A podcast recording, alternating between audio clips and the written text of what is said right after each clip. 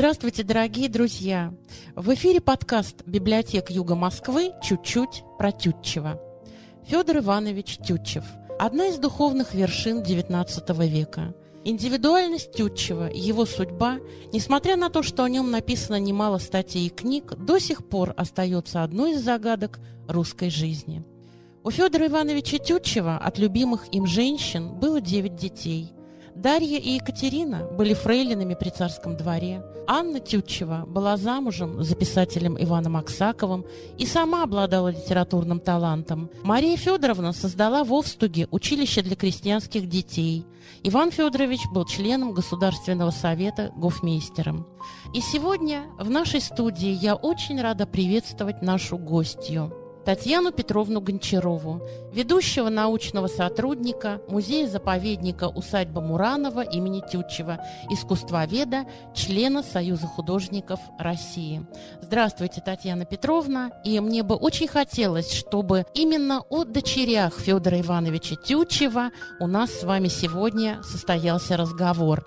И не могу не вспомнить замечательную выставку, которая была организована музеем вот буквально несколько лет назад, которая называлась «Светильник не угас». Дочерям Федора Ивановича Тютчева посвящается. Я знаю, что именно вы имели непосредственное отношение к организации, к работе. Вы были вдохновителем, куратором этой выставки. Расскажите, пожалуйста, об этом. Да, тема очень благодатная, поэтому эта выставка, которая прошла по многим библиотекам и дворцам культуры Подмосковья и Москвы, и имела успех. Действительно, дочери Тютчева, о которых мы вот будем говорить сейчас, каждая из них была замечательным человеком и очень незаурядной личностью. Когда Федор Иванович Тютчев приехал в Мюнхен на дипломатическую службу, то вскоре он познакомился с вдовой Элеонорой Петерсон, урожденной графиней Ботмер. Это прелестная женщина, немножечко старше нашего поэта, но она очаровала Тютчева, и в 26 году состоялась свадьба Федора Ивановича и Элеоноры, которую стали на русский манер называть Элеонорой Федоровной Тютчевой. В браке родились три девочки – Анна, Дарья и Екатерина. В кабинете нашего музея который называется «Кабинет двух поэтов», мы можем видеть прелестный портрет Элеоноры, маленькое живописное произведение, которое передает всю нежность вот той самой женщины, которая так полюбила беззаветно Федора Ивановича Тютчева и принесла ему вот такую радость трех замечательных девочек. Но, к сожалению, жизнь у Леоноры была недолгой. В 1938 году она скончалась после трагического случая при пожаре на пароходе Николай I, на котором она с детьми находилась. Этот пароход возвращался из России в Германию. Ночью начался этот знаменитый пожар, описанный Тургеневым в его рассказе «Пожар на море». Леонора спасла детей, но при этом сильно подорвалось ее здоровье, при этом сильном нервном напряжении, и в этом же году, в августе, ее не стало. Так что маленькие девочки остались, старшая Анна девятилетней, Дарья, ей было пять лет, и младшей Кити четыре года. Маленькие девочки остались без матери.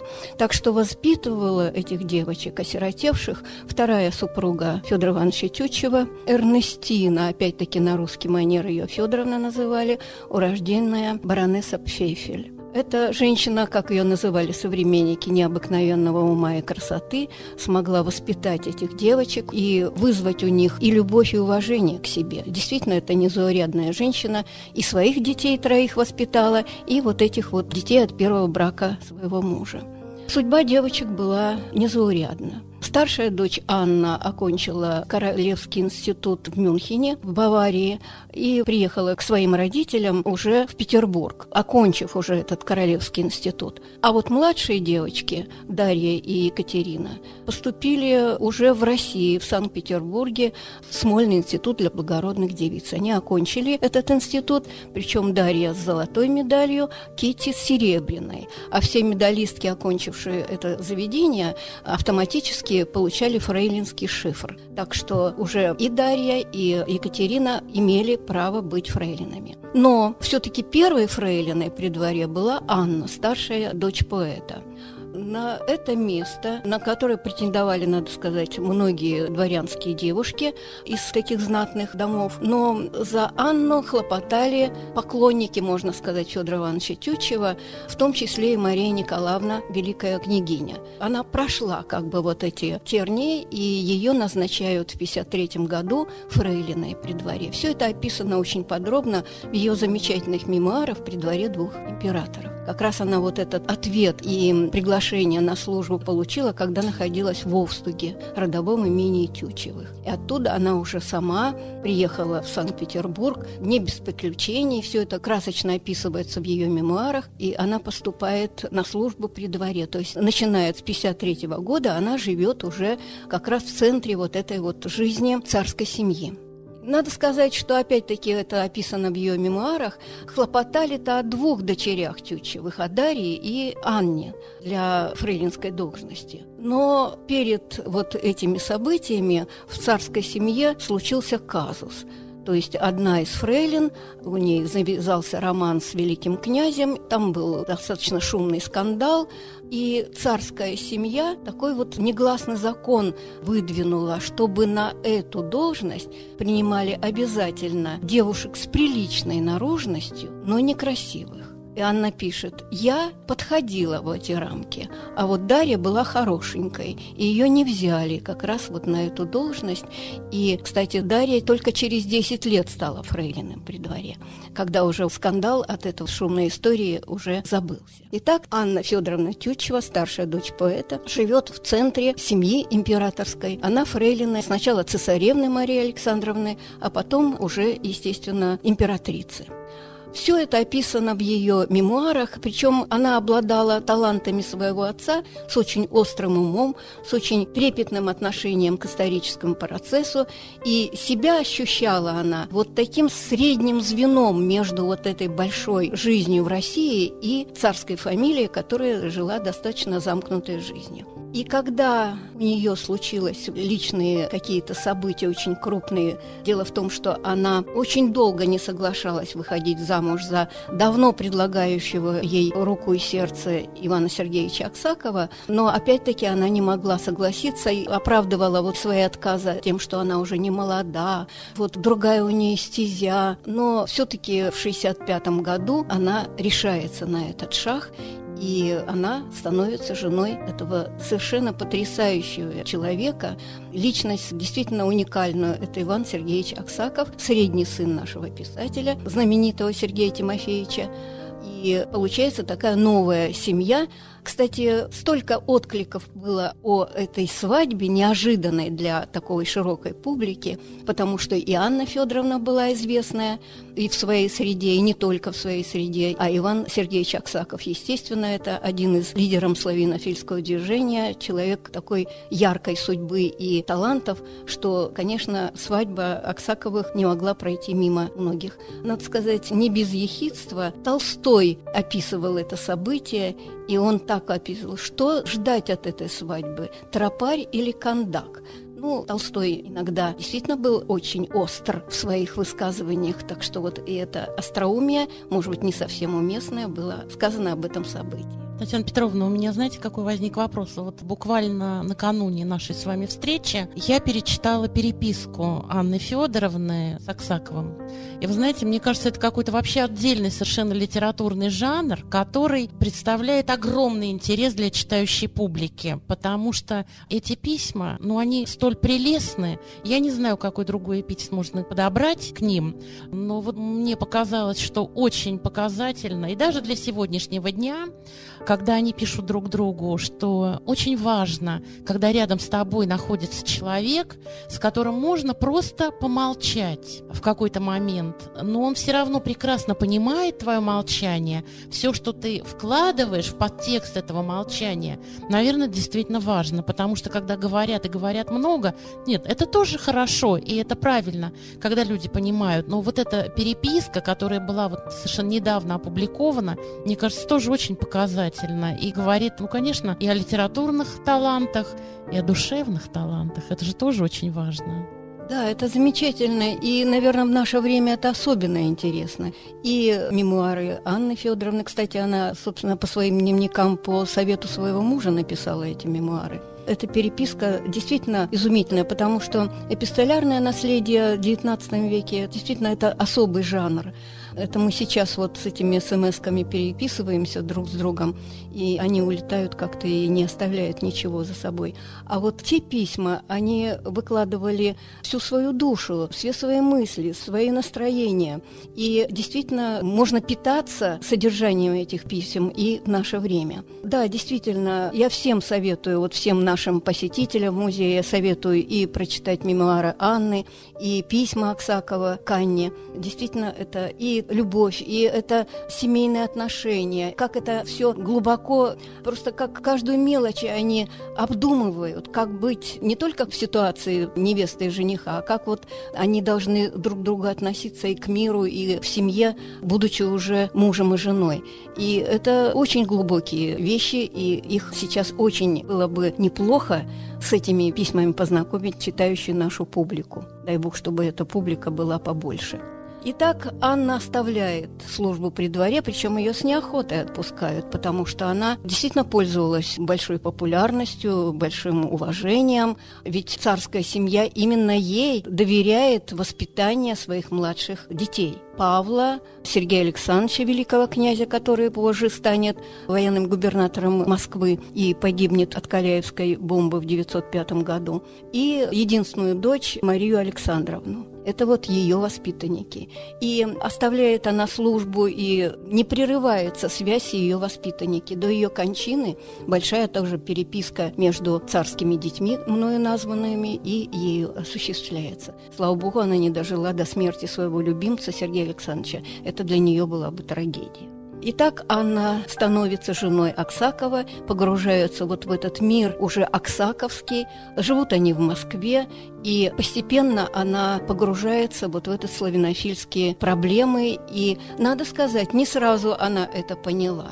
И вот как по воспоминаниям Соловьева, нашего великого философа Владимира Соловьева, который очень любил бывать в гостях у Аксаковых, и, кстати, он приходил даже, как он пишет, мне даже больше нравилось разговаривать с Анной Федоровной, чем с Иваном Сергеевичем. Тот немножко суховат был в разговоре, а уж блистательная Анна Федоровна с ее вот такими взрывами, можно сказать, эмоций, как раз была очень по душе вот нашему философу знаменитому. И сначала у нее много было вопросов именно к славянофильскому движению и мыслям своего мужа, и она даже спорила с ним в присутствии Владимира Соловьева, но постепенно она проникала вот в этот мир, и особенно после кончины своего мужа, это был 86 год, ей осталось три года до своей кончины – и она как раз переезжает в Сергиев Посад, где в Лавре был похоронен Иван Сергеевич Аксаков, и три года живет в Сергиевом Посаде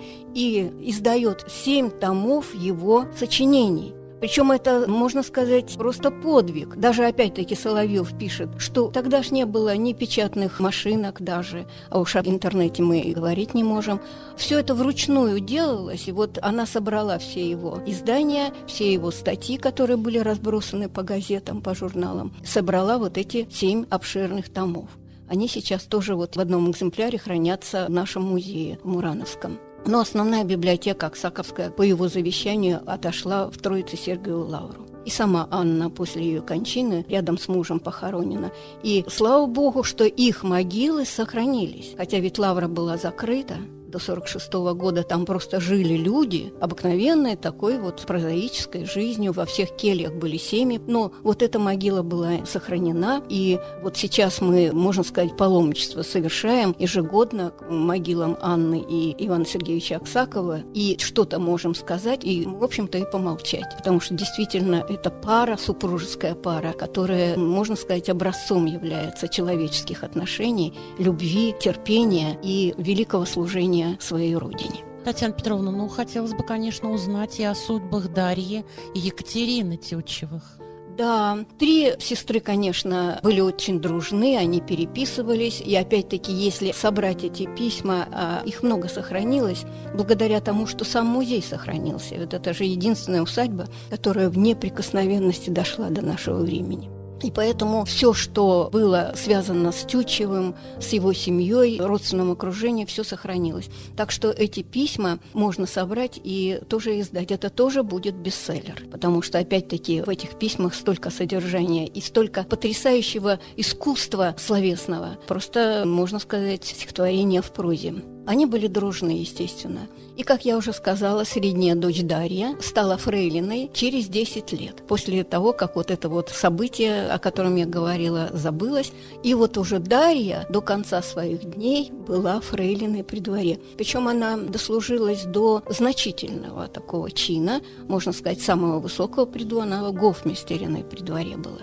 Иногда она приезжала в Мураново к своему брату по отцу единокровному и его семье, своим племянникам, ее в Муранове называли тетушка-англичанка, потому что вот эта жизнь при дворе, она немножко, даже эту яркую и очень такую трепетную девушку, о которой как раз писал об этом ее отец, она немножко высушивала. Там ведь своя жизнь, и, надо сказать, нелегкая жизнь. Вот когда мы мемуары перечитываем, действительно там много сложностей. Ты сам себе не принадлежишь, ты все время должен при императрице быть, все время должна, так сказать, лишнего не сказать, лишнюю там жест не сделать. Действительно, это очень такое ограниченное пространство, в котором она находится. И, конечно, Дарья, хотя бы внешне, она вот выглядела немножко суховатой, поэтому тетушка англичанка. Она прожила довольно большую жизнь. Она умерла в 903 году, и очень многие реликвии семейные были переданы ее брату Ивану Федоровичу Тютчеву, который жил вместе с семьей в Мураново. И, кстати, там много очень интересных вещей, но, пожалуй, самая вот значительная вещь – это портрет Серафима Саровского. Не икона, а портрет – он ей принадлежал, она очень почитала этого святого старца, ездила в Дивеевский монастырь, большие вклады делала в этот монастырь. И когда была возможность, она приобрела этот живописный портрет, портретом маслом, который потом стал основой для иконы. Это в 1903 году как раз произошла канонизация Серафима Саровского. И вот именно этот образ был положен в основу иконы. То есть у нас на портрете, естественно, нет нимба, а вот когда уже стали писать икону, нимб, естественно, появился. Два раза в год, 2 января и летом, 1 августа дни памяти Серафима Саровского. Мы выносим в храм этот портрет в таком ковчеге, чтобы сохранность его была в неприкосновенности. И в храме совершается литургия, так что все приходящие в наш усадебный храм могут посмотреть этот портрет особенно близко. Некоторые, конечно, особенно в начале пытались как-то приблизиться и поклониться, но теперь уже все знают, приходящие в наш храм, усадебные знают, что это не икона, а портрет, и прикладываться к портрету не надо. Просто вот это вот такая связь нашего храма домового и Муранской усадьбы. Сейчас о Дарье у нас много ее фотографий, и ее фотографии в царской семье, и в молодости, так что все это сохраняется у нас в неприкосновенности. Так же, как и память о младшей сестре этих вот трех девочек Екатерины Федоровны Тютчевой. Екатерина Федоровна тоже замечательную жизнь прожила и тоже была очень яркой такой личностью, о которой можно сказать ну, в общем-то, о ней много можно говорить, но время у нас ограничено, поэтому в кратких каких-то чертах я расскажу о Екатерине, или Кити, как ее называли в семье. Она, как и сестра, как я уже говорила, окончила Смольный институт для благородных девиц, но фрейлиной была она городской, как я говорила, она серебряной медалью кончила институт и жила не в семье царской, а в Москве, в доме своей тетушки у Дарьи Ивановны Сушковой по мужу, урожденной Тютчевой. Дом Сушковых – это тоже знаменитый дом, большой литературный салон в доме был, потому что глава семьи Николай Васильевич Сушков был литератором довольно известным, попечителем, душевным таким человеком замечательным. И украшением этого салона его являлась, конечно, Кити, образованная, умна, хороша собой. Об этом говорят ее портреты, которые у нас есть в музее. И эти портреты украшают наши комнаты. Екатерина, конечно, привлекала самых интересных людей в Москве, которые приезжали в Москву, или же литераторов, которые жили в Москве. Так что это самый шумный, интересный. Даже Тютчев, когда приезжал в Москву и говорил, что за две недели жизни в Москве у Сушковых я вижу больше образованных и умных людей, чем за два года жизни в Петербурге. То есть он ценил общество, которое собиралось в доме Сушковых. Надо сказать, что у Кити много было поклонников – но как-то так не сложилась у нее жизнь. У нее высокая планка была при выборе своих поклонников. Но в Москве до сих пор как-то существует такая легенда. Да, можно сказать, не легенда, а быль. В дом Сушковых очень часто, естественно, приходил и Лев Николаевич Толстой тогда не женатый, это 50-е годы. Он уже, правда, созрел для женитьбы, уже смотрел на девушек уже так вот с далеким прицелом, подходит ли она к нему или нет. И в его дневниках очень много записей, посвященных как раз Екатерине Федоровне. Опять видел прелестную Кити, опять разговаривал с умной Екатериной Федоровной, и эти вот перлы разбросаны в его дневниках. Ну и по Москве, естественно, пошли слухи о скорой свадьбе Тютчевой и Толстого. Ну, свадьба не состоялась, мы все это знаем. И он сам объясняет в своих дневниках это несостоявшееся событие. Тютчево слишком оранжерейное растение. Я вожу в земле и в навозе, она печет моральные конфетки. Семьи не получилось. Но дружны они были до кончины Екатерины. Она умерла в 82 году. И часто свои рукописи на первое чтение он ей давал. Ценил ее холодный, острый женский ум то есть ценил ее действительно.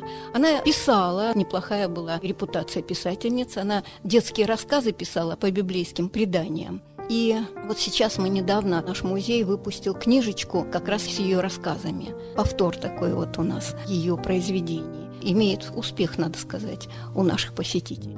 Она открыла школу и преподавала в школе для крестьянских детей – и память о ней, конечно, оставалась и у тех ее крестьян, где были ее имения. Знаменитое имение Варварина прославилось, это во Владимирской губернии, тем, что в ее имении, как раз Варварина, жили Анна и Иван Сергеевич Аксаковы после того, как в 1978 году его выслали из Москвы, не разрешили жить в Петербурге, даже Мураново было слишком близко, и Муранове им не разрешили, от Москвы слишком близко. И Аксаковы вынуждены были отправиться к Екатерине, имения Владимирской губернии. И там Варварина они в 1978 году как раз пережидали вот эти вот сложные для них времена. А дело было в том, что после окончания русско-турецкой войны 1977-1978 года победа как раз была у русских войск, тяжело доставшаяся, кровавая, надо сказать, победа, но тем не менее по Сан-Стефанскому мирному договору Россия получала какие-то привилегии после вот этой победы. Но тут же образовался Берлинский конгресс, который все позитивные вещи после победы русских войск Россия не получала. Но на той стороне был Бисмарк. Простите меня, Бисмарка разве можно переговорить, победить? Это было невозможно. И Россия потеряла все свои привилегии от этой победы. Ну, единственное, что вот Болгария была освобождена от турецкого ига. И надо сказать, что болгары настолько были благодарны Аксакову, потому что Аксаков Аксаков очень много сделал своими статьями, своей работой, своим вот таким, можно сказать, подвигом, что болгары приглашали Аксакова на королевский трон. Даже такое было. Но сейчас имя Ивана Сергеевича Аксакова вообще в Болгарии очень ценится, и есть гимназия его имени, улицы во многих городах его имени.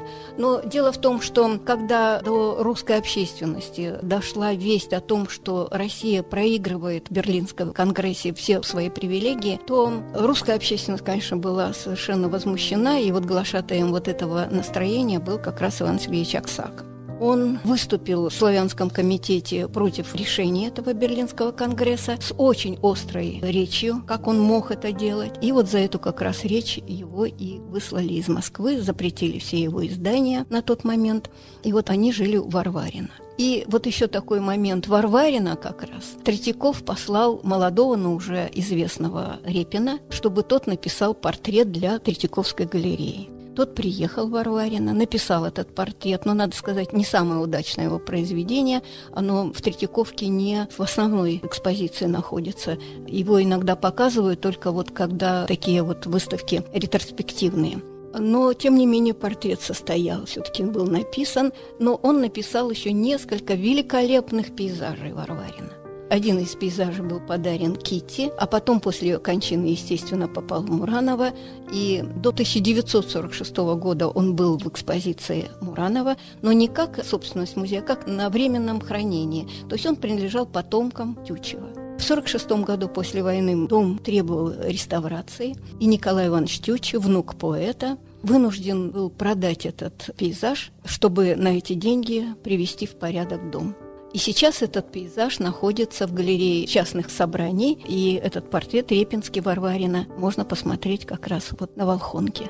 Вот это три дочери от первого брака – у нас еще есть история о его четвертой дочери, уже от второго брака Марии Федоровны в замужестве Берилевой, о которой можно говорить тоже бесконечно, но время истекло, наверное, уже это в другой раз. Татьяна Петровна, это прекрасная возможность приехать в замечательное Мураново, посмотреть вашу экспозицию, поговорить с вашими хранителями, экскурсоводами, с вами, пообщаться и, конечно, обязательно прочесть книги.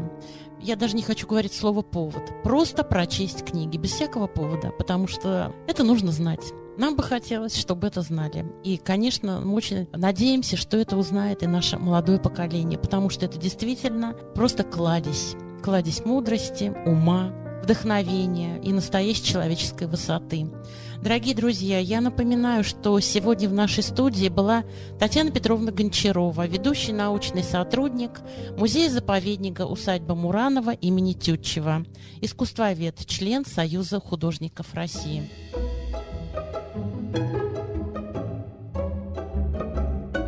Знаете, дорогие друзья, тючевское сообщество – это не просто коллеги и партнеры, это еще и большие друзья. И в московской студии библиотек Юга Москвы мне очень приятно представить нашу гостью, директора Государственного мемориального историко-литературного музея-заповедника Федора Ивановича Тютчева «Овстук» Оксану Михайловну Шейкину. Здравствуйте, Оксана Михайловна. Очень рада вас приветствовать. И я знаю, что буквально 11 октября в день, когда 160 лет исполнилось со дня рождения Федора Федоровича Тютчева, в Овстуге открылась выставка, которая так и называется «Федор Федорович Тютчев на защите российских рубежей». Скажите, пожалуйста, Оксана Михайловна, как складывалась эта экспозиция? Как она выглядит на сегодняшний день? Как долго она у вас пробудет? Вот забросала вас сразу вопросами и очень хочу услышать на них ответы. Ой, отвечу с удовольствием, потому что тема действительно очень интересная и уникальная. И с особой гордостью хочу отметить, что именно музей-заповедник Федора Ивановича Тютчева Овсух обладает мемориальными вещами, принадлежавшими сыну поэта Федора Федоровича, которые передали очень многие вещи к нам в музей на хранение. Поэтому, наверное, как, как не нам брать на себя ответственность за популяризацию имени талантливого сына великого русского поэта.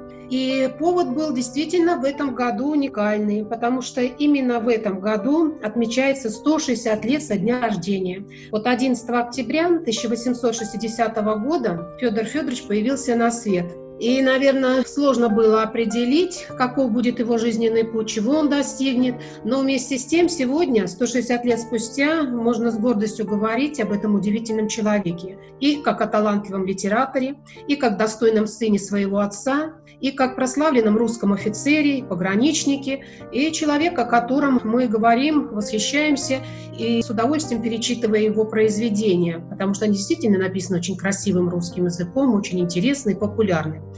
Жизнь Федора Федоровича, она на сегодняшний день, наверное, еще не полностью раскрыта, исследована не так уж много исследователей, знающих о нем, работающих в этом направлении, но выставочный проект, который достойно, я думаю, несет имя Федора Федоровича на сегодняшний день по пограничным регионам России. Где по памяти в феврале этого года, когда отмечаем мы всегда какими-то яркими мероприятиями у себя в музее эту дату, Не менее важно сохранить преемственность и еще раз подчеркнуть и важность пограничной службы для России, и важность литературного слова, которое позволяет достойно нести службу пограничникам и рассказывать широким народным массам о сложности этого дела. И все это благодаря Федору Федоровичу Тютчеву. Что собой представляет наш выставочный проект, который на сегодняшний день уже побывал в Псковской области, которая также является пограничной, в Курской области, где был выставлен в литературном музее. На сегодняшний день отправился в Смоленскую область, которая тоже является пограничной. И мы будем продолжать эту традицию выставлять данный выставочный проект в пограничных регионах. Так вот здесь мы смогли представить именно те мемориальные вещи, которые хранятся в фондах нашего музея. Это и семейные фотографии, это и его рукописи, и самые первые издания его литературных трудов, и это то, что на сегодняшний день удалось силами сотрудников музея заповедить данную тему, в том числе и даже книжные издания. Издательство «Росток», «Граница», которые действительно позволяют э, ознакомиться с его литературным наследием. И данный выставочный проект идет по нашей стране и дает представление о его творчестве. И самое главное, для многих он просто является открытием – многим на сегодняшний день просто впервые открывают для себя имя этого удивительного писателя, военного билетриста, при этом удивительного детективного автора и, конечно же, человека. Главная заслуга, я думаю, в том, что это прекрасный русский язык с его многообразием, с его певучестью, с его красотой, который доставляет удовольствие в прочтении. Это что касается выставочного проекта у нас, который мы открывали, организуя заседания вместе с нашим Брянским государственным университетом. И именно темы обсуждения, наверное, ключевых каких-то моментов жизни Федора Федоровича Тютчева, ну и были открытием вот этого удивительного года, года 160-летия с дня рождения. А на сегодняшний день выставка мы открыли у нас в день его рождения в музее-заповеднике, именно большинством этих предметов, которые хранятся на фондах, и дополнено. Это, как я уже сказала, и семейные фотографии, самые первые издания, рукописи, которые хранятся у нас и переданы были его дочерьми.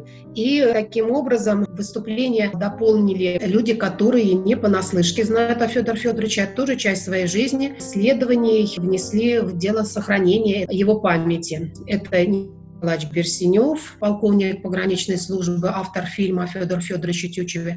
Это Наталья Николаевна Нефагина, которая определенный период жизни исследовала жизнь Федора Федоровича и сделала немало для того, чтобы его произведения были опубликованы, вышли в печати. И поэтому все участники подобных мероприятий, конечно же, по-новому смотрят и к литературному наследию самого Федора Ивановича Тютчева, и к тому таланту, который перешел к его детям. Мы все знаем литературный труд Анны Анны Федоровны, замужестве Аксаковой, при дворе двух императоров, которые она оставила после себя. И, конечно же, вот Федор Федорович, тоже как литературное продолжение великого поэта. Оксана Михайловна, вы да. очень исчерпывающе ответили. Я вас благодарю. И вы знаете, вот мне кажется, очень важная вещь прозвучала, что вы и мы, вот все тютчевцы, все сообщество занимается именно открытием и популяризацией творчества и жизни этого замечательного человека. И, как мне кажется, это очень важно именно вот сейчас в наше время,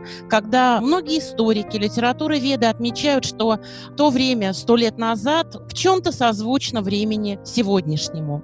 И мы очень надеемся, что замечательная выставка, которая до 8 ноября будет пребывать на земле Овстуга, переместится и в Московскую библиотеку номер 148 имени Федора Ивановича Тютчева. И, конечно, мы очень надеемся на наше дальнейшее сотрудничество и, не побоюсь сказать, на нашу дружбу. Я благодарю вас за участие в нашем эфире. Надеюсь, что Спасибо. услышимся и увидимся в ближайшем будущем, уже лично Спасибо вживую. большое. Спасибо большое, Оксана Михайловна. Да, благодарна вам за сотрудничество. Все, что мы делаем, оно действительно нас объединяет, укрепляет. И я думаю, все новые наши творческие проекты совместные, они с каждым разом все более и профессиональнее, и интереснее, и более востребованы. Удачи вам и благополучия. Спасибо большое и вам удачи. Дорогие друзья, ну а закончить нашу сегодняшнюю встречу мне бы хотелось словами американского писателя Джона Грина. Книги – это сотрудничество между автором и читателем. Ты веришь мне, что я расскажу тебе хорошую историю, а я верю, что ты принесешь ее в хорошую жизнь в твоей голове. Я желаю вам хорошего чтения. Всего доброго, до новых встреч. Thank you